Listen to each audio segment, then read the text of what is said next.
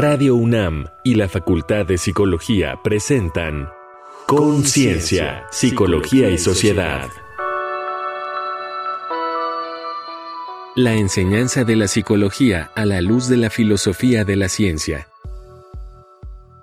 Sean todas las personas bienvenidas a Conciencia, Psicología y Sociedad en esta octava temporada aquí por Radio UNAM 96.1 de FM. Y este es un programa de la Facultad de Psicología. Estamos aquí en la conducción la doctora Cristina Pérez Agüero y su servidora Frida Saldívar. ¿Cómo estás, Cristina? Muy buen día.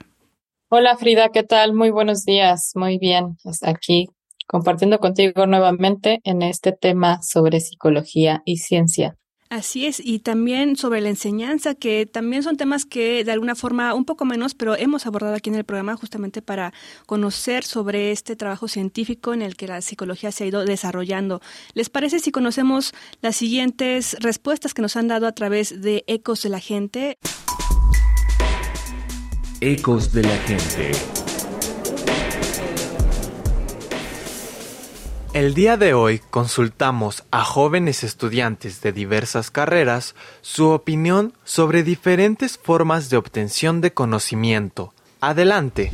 Me llamo Jade, tengo 23 años y estudio biología. Me llamo Francisco Hernández, tengo 21 años, estudio física. Me llamo Claudette, tengo 23 años y estudio ciencias de la comunicación. Para ti, ¿qué distingue al conocimiento científico de otros tipos de conocimiento?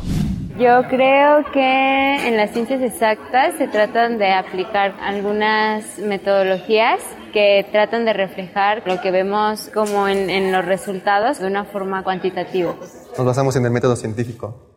Llevamos una serie de pasos para poder investigar un tema y llegar al conocimiento. Se fundamenta en cosas más exactas, medibles, y en magnitudes, números, o en cosas que pueden como comprobarse de otras maneras. Para ti, ¿qué criterios requiere un conocimiento para poder considerarlo verdad científica? Primero sería que los resultados sean reproducibles, que puedan verse reflejados con estadísticas como en números y que sean capaces de seguir como una metodología. Es una buena pregunta porque yo no considero que el método científico, bueno, el conocimiento científico si el único buen conocimiento o conocimiento válido, porque es cierto bien que también el conocimiento empírico nos ayuda a incrementar pues, todo el saber y no forma parte del conocimiento científico, ¿no? No lleva el proceso que el conocimiento, que el conocimiento científico. Pues que tenga leyes que sean aplicables en cualquier ámbito o en cualquier contexto. Para ti, ¿la psicología es una ciencia? Creo que sí lo es, o sea, es una ciencia social, pero sí considero que es complicado como hacer un consenso respecto a en la parte de investigación, por ejemplo, porque pues es como más compleja la mente humana como para ser reducida como a números, ¿no? O sea, como que es muy difícil reproducir como un modelo exacto que pueda como dar resultados fiables y que realmente reflejen lo que es. Eh, sí, no tengo un amplio conocimiento en el área, pero estoy consciente de que existen experimentos y estudios que hacen en psicología que bien podrían encajar con el método científico. Sí, es una ciencia, pero no es una ciencia exacta porque no estudia algo que no cambia, como la manera en la que funciona la mente de las personas. Para Conciencia, Psicología y Sociedad, Paulín Cano.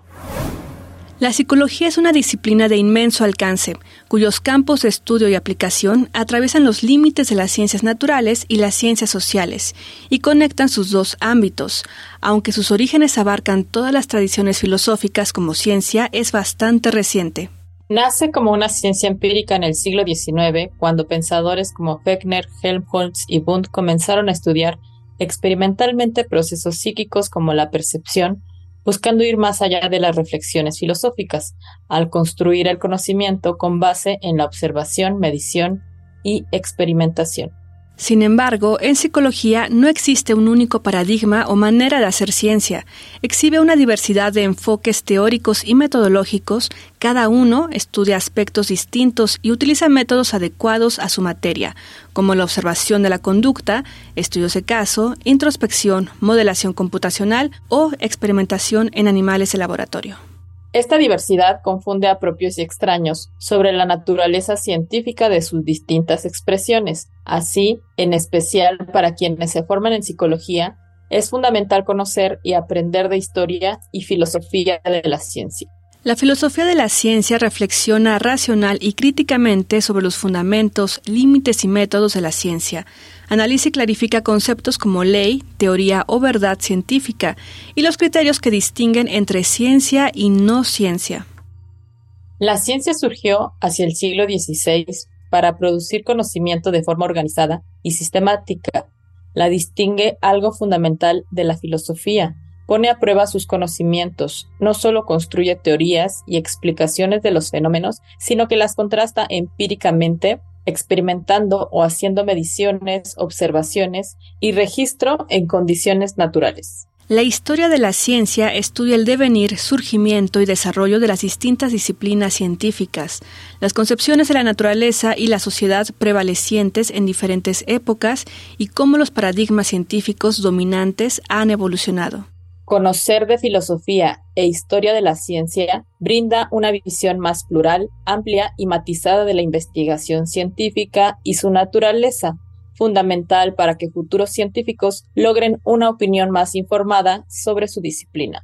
Entonces, ¿cómo establecer estrategias adecuadas para enseñar la ciencia? ¿Cómo relacionar la enseñanza de la ciencia y la de la psicología? ¿Cómo puede enriquecer el conocimiento histórico y filosófico de la ciencia a la formación en psicología?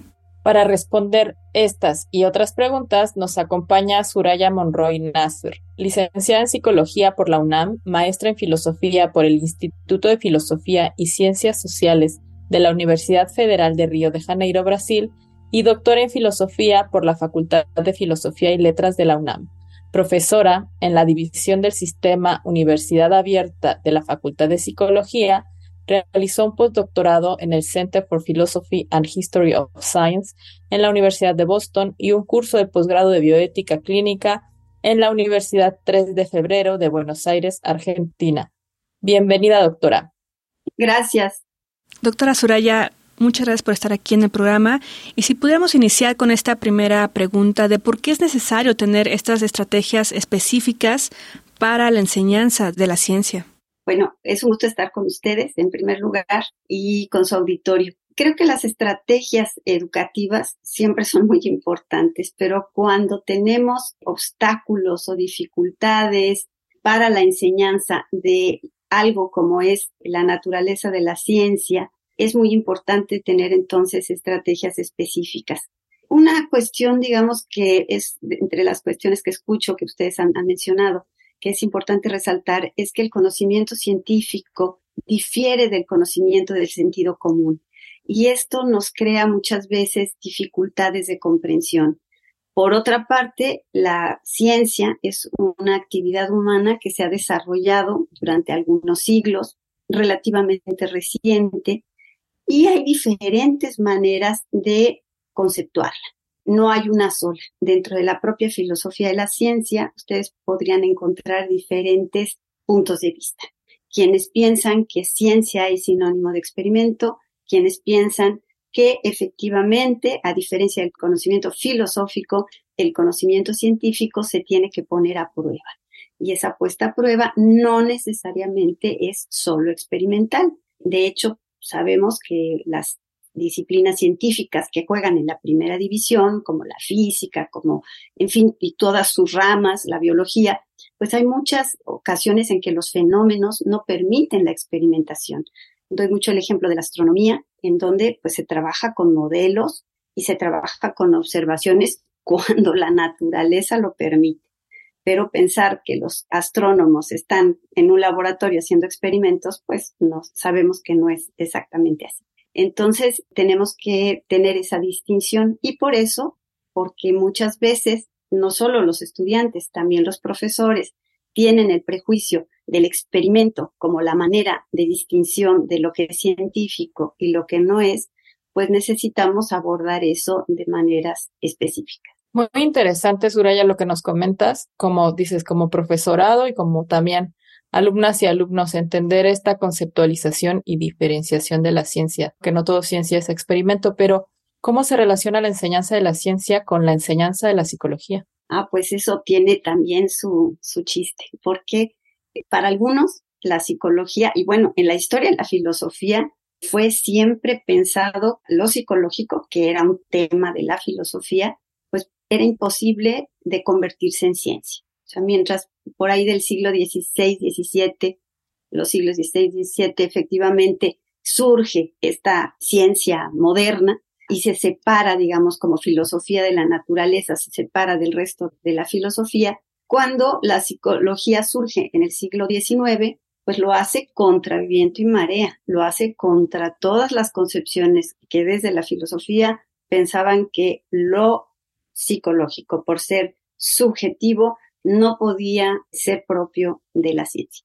Y ahí vas a tener desde ese inicio un problema de concepción donde algunos van a continuar durante el siglo XX defendiendo, considerando que la psicología no puede ser una ciencia, seguirá siendo para ellos algo más bien filosófico, y otros que efectivamente piensan que sí, que hay disciplinas sociales que pueden ser como son a la manera de las disciplinas científicas ya establecidas para el siglo XIX, principios del siglo XX, pero con la idea de que la experimentación, justamente que es eso que hace esa idea de que es lo que distingue la ciencia de otros saberes, no es la única manera de poner a prueba, que hay otras formas de poner a prueba y que, por supuesto, disciplinas o, concepciones como teorías, como la psicoanalítica o la epistemología genética, no tienen que hacer demostraciones de laboratorio,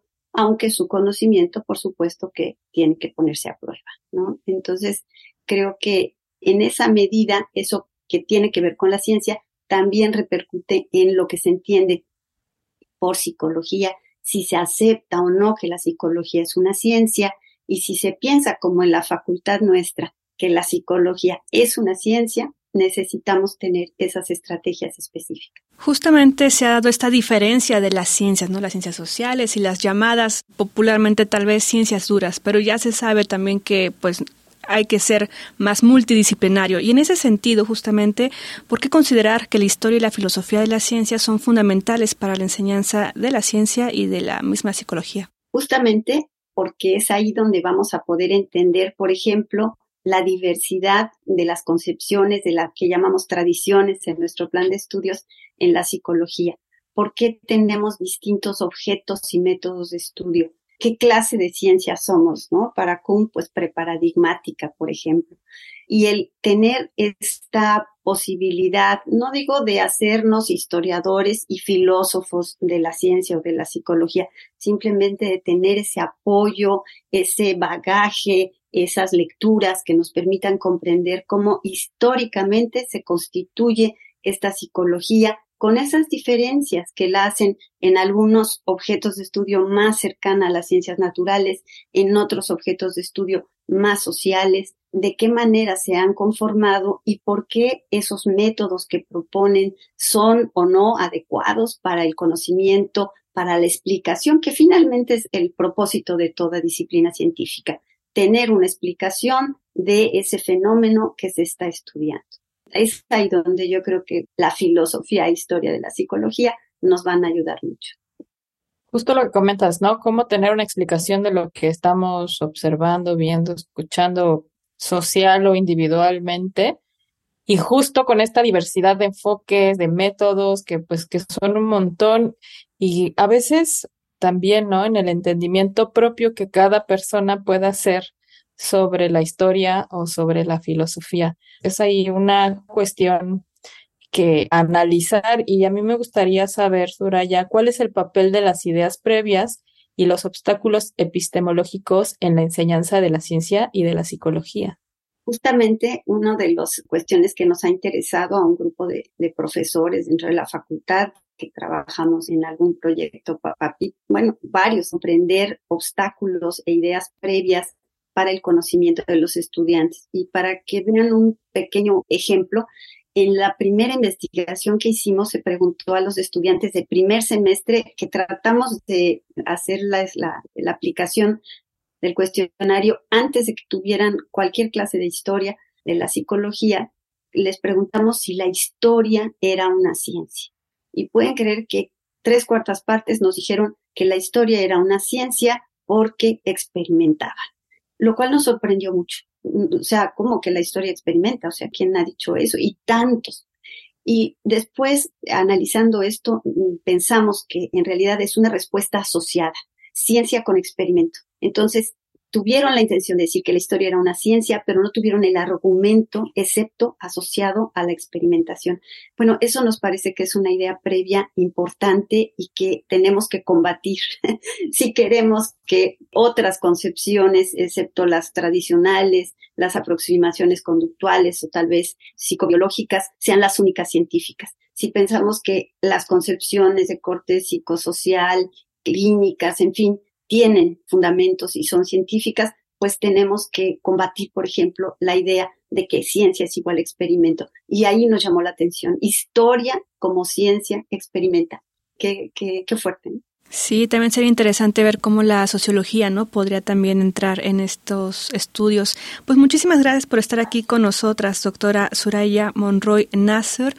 Es un gusto tenerle aquí en el programa y finalmente si nos puede dar algún correo, página web o alguna referencia donde pudieran acercarse para abordar más estos temas que nos compartió hoy. Les puedo dar mi correo, es, suraya.correo.gmail.com si hay alguien interesado.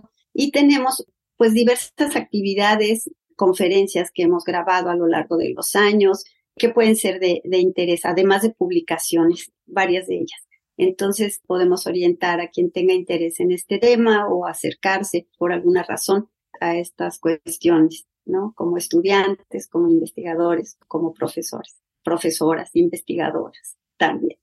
Muchas gracias, doctora Suraya, por esta apreciación, ¿no? Que muchas veces a lo mejor se nos olvida cada uno concentrado en sus enfoques, ¿no?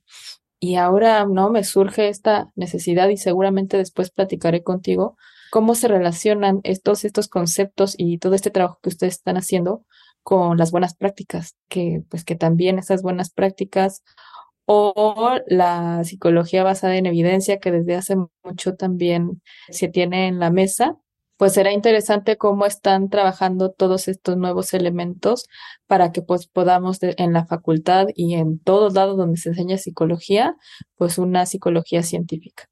Muchísimas gracias. A ustedes, gracias. Quédense, seguimos aquí en Conciencia, Psicología y Sociedad. Vamos a escuchar algunas recomendaciones culturales para también abordar de forma un poco más lúdica, tal vez, o más accesible para todas las personas este tema. Reconecta en la cultura.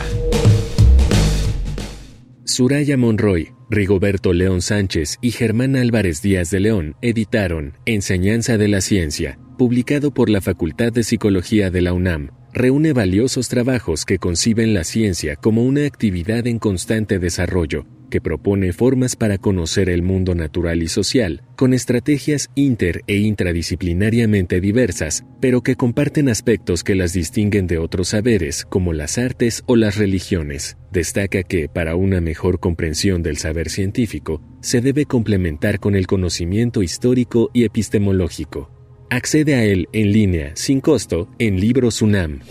En su libro, Filosofía de la Ciencia, Mauricio Sánchez presenta una aproximación accesible a la práctica de la filosofía de la ciencia y al mismo tiempo es un manual docente en forma de bibliografía comentada que puede ser usado en cursos de grado y posgrado por docentes y estudiantes defiende como tesis propia la deuda que la filosofía contemporánea de la ciencia tiene con el positivismo lógico del Círculo de Viena. Lo encuentras en Editorial Tecnos. Para apreciarla en tus pantallas, te proponemos la entrevista El psicoanálisis. ¿Es una ciencia? que nuestra invitada Suraya Monroy Nasser brindó al canal de YouTube Pop Psicoanálisis. En ella aborda la importancia de la filosofía y la historia de la ciencia para entender plenamente la psicología. Argumenta que, con todo y sus orígenes filosóficos, el psicoanálisis propone teorías para explicar fenómenos mentales y las somete a prueba en la práctica clínica, y así, como ciencia, construye conocimiento. También busca en YouTube el ciclo de conferencias Controversias en Filosofía de la Psicología, que organizó la Facultad de Psicología de la UNAM, en la sesión titulada Determinismo biológico versus determinismo social. Varios expertos destacan la importancia de no reducir el comportamiento humano a factores biológicos o sociales exclusivamente, sino integrar ambas perspectivas con fundamentos teóricos y empíricos sólidos.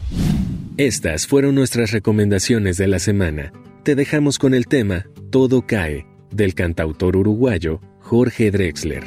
Todo cae, tarde o temprano. A pesar de que por un lapso de tiempo el suelo parezca infinitamente lejano todo cae, todo caerá hacia su centro, todo cuerpo por más ingenioso viaja al encuentro y hacia el suelo cae, tarde o temprano. A pesar de que por un lapso de tiempo el suelo parezca infinitamente lejano. Todo cae, todo caerá hacia su centro. Todo cuerpo, por más ingenioso, viaja al encuentro de su reposo. Todo cae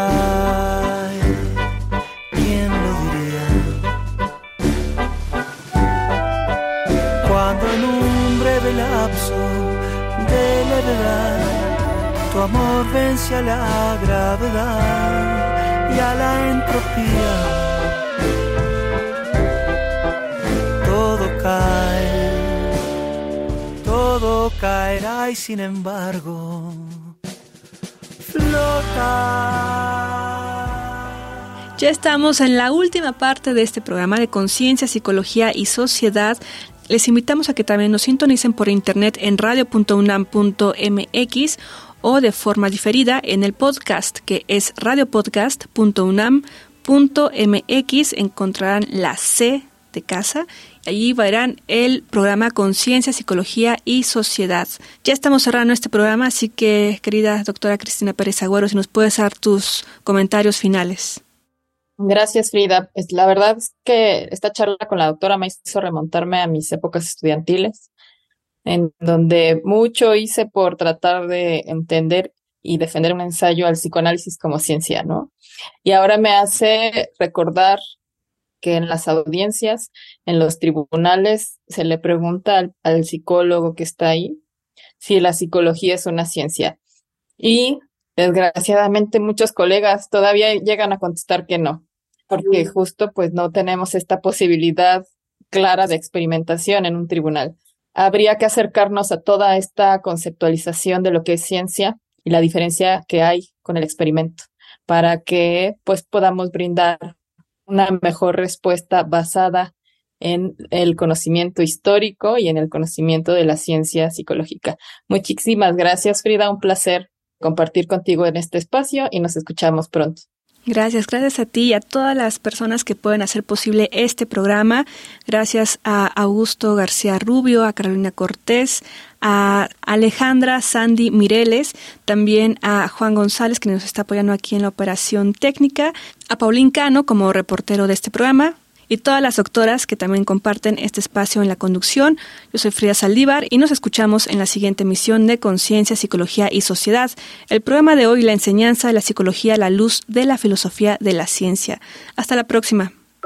Radio UNAM y la Facultad de Psicología presentaron Conciencia, Psicología y Sociedad.